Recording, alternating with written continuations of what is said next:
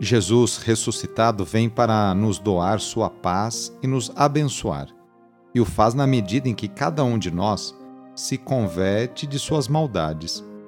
Rezemos, demonstrando sincero desejo de conversão. Iniciemos a oração invocando a Santíssima Trindade. Em nome do Pai, do Filho e do Espírito Santo. Amém.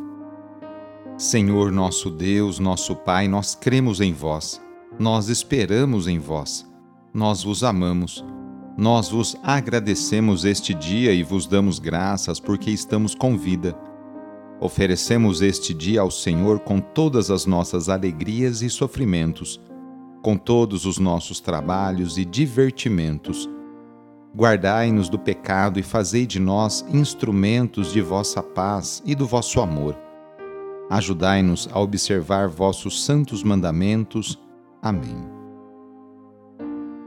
Nesta quinta-feira, dia 23 de fevereiro, o trecho do Evangelho é escrito por Lucas, capítulo 9, versículos de 22 a 25.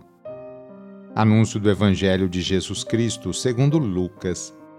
Naquele tempo disse Jesus aos seus discípulos: o filho do homem deve sofrer muito, ser rejeitado pelos anciãos, pelos sumos sacerdotes e doutores da lei. Deve ser morto e ressuscitar no terceiro dia. Depois Jesus disse a todos: Se alguém me quer seguir, renuncie a si mesmo. Tome sua cruz cada dia e siga-me. Pois quem quiser salvar a sua vida vai perdê-la, e quem perder a sua vida por causa de mim, esse a salvará. Com efeito, de que adianta a um homem ganhar o mundo inteiro se se perde e se destrói a si mesmo? Palavra da salvação. Contrariamente à mentalidade da época, Jesus não veio implantar um reinado com base em violência, guerra e expulsão dos ocupantes estrangeiros Jesus veio para entregar sua vida por amor. Com linguagem dura, porém realista, Jesus fala de sua morte em Jerusalém, pelas mãos dos chefes do povo. Obediente aos planos do Pai, ele seguirá até o fim, sem fugir nem esmorecer. E exige que o acompanhemos nesse itinerário, eu e você juntos com Jesus isso implica tomar a cruz de cada dia. Não se trata de buscar o sofrimento, como se Deus tivesse prazer em nos ver sofrer. Trata-se, isto sim, de cumprir a missão que assumimos como seguidores de Jesus Cristo. Desse modo, daremos testemunho de nossa fé, mesmo que tenhamos de enfrentar adversidades para salvar a própria vida.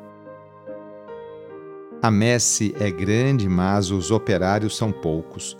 Peçamos a Deus que continue enviando muitas e santas vocações para a sua igreja.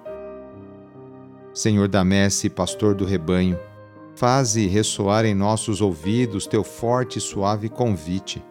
Vem e segue-me.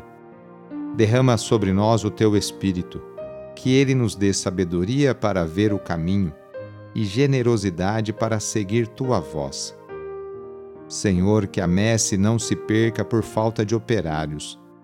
Desperta nossas comunidades para a missão. Ensina a nossa vida a ser serviço. Fortalece os que querem dedicar-se ao reino na vida consagrada e religiosa. Senhor, que o rebanho não pereça por falta de pastores. Sustenta a fidelidade de nossos bispos, padres, diáconos, religiosos, religiosas e ministros leigos. Dá perseverança a nossos seminaristas. Desperta o coração de nossos jovens para o ministério pastoral em tua igreja. Senhor da messe, pastor do rebanho, chama-nos para o serviço de teu povo.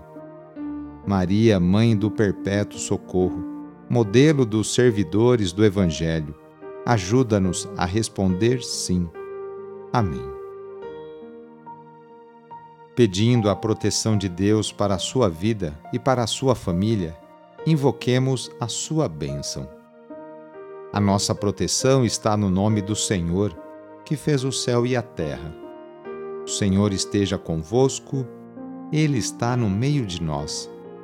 Pela intercessão de Santo Artemides Ate, desça sobre você, sobre a sua família, sobre o seu trabalho e intenções, a bênção do Deus Todo-Poderoso. Pai, Filho e Espírito Santo. Amém. Foi muito bom rezar com você hoje. Se esta oração está te ajudando, eu fico muito contente. Então envie o link da oração para seus contatos, familiares, amigos, conhecidos. Eu sou o padre Edmilson Moraes, salesiano de Dom Bosco, e moro atualmente no Colégio Salesiano Santa Terezinha, em São Paulo. Que Deus continue abençoando você e sua família. Abraço e até mais!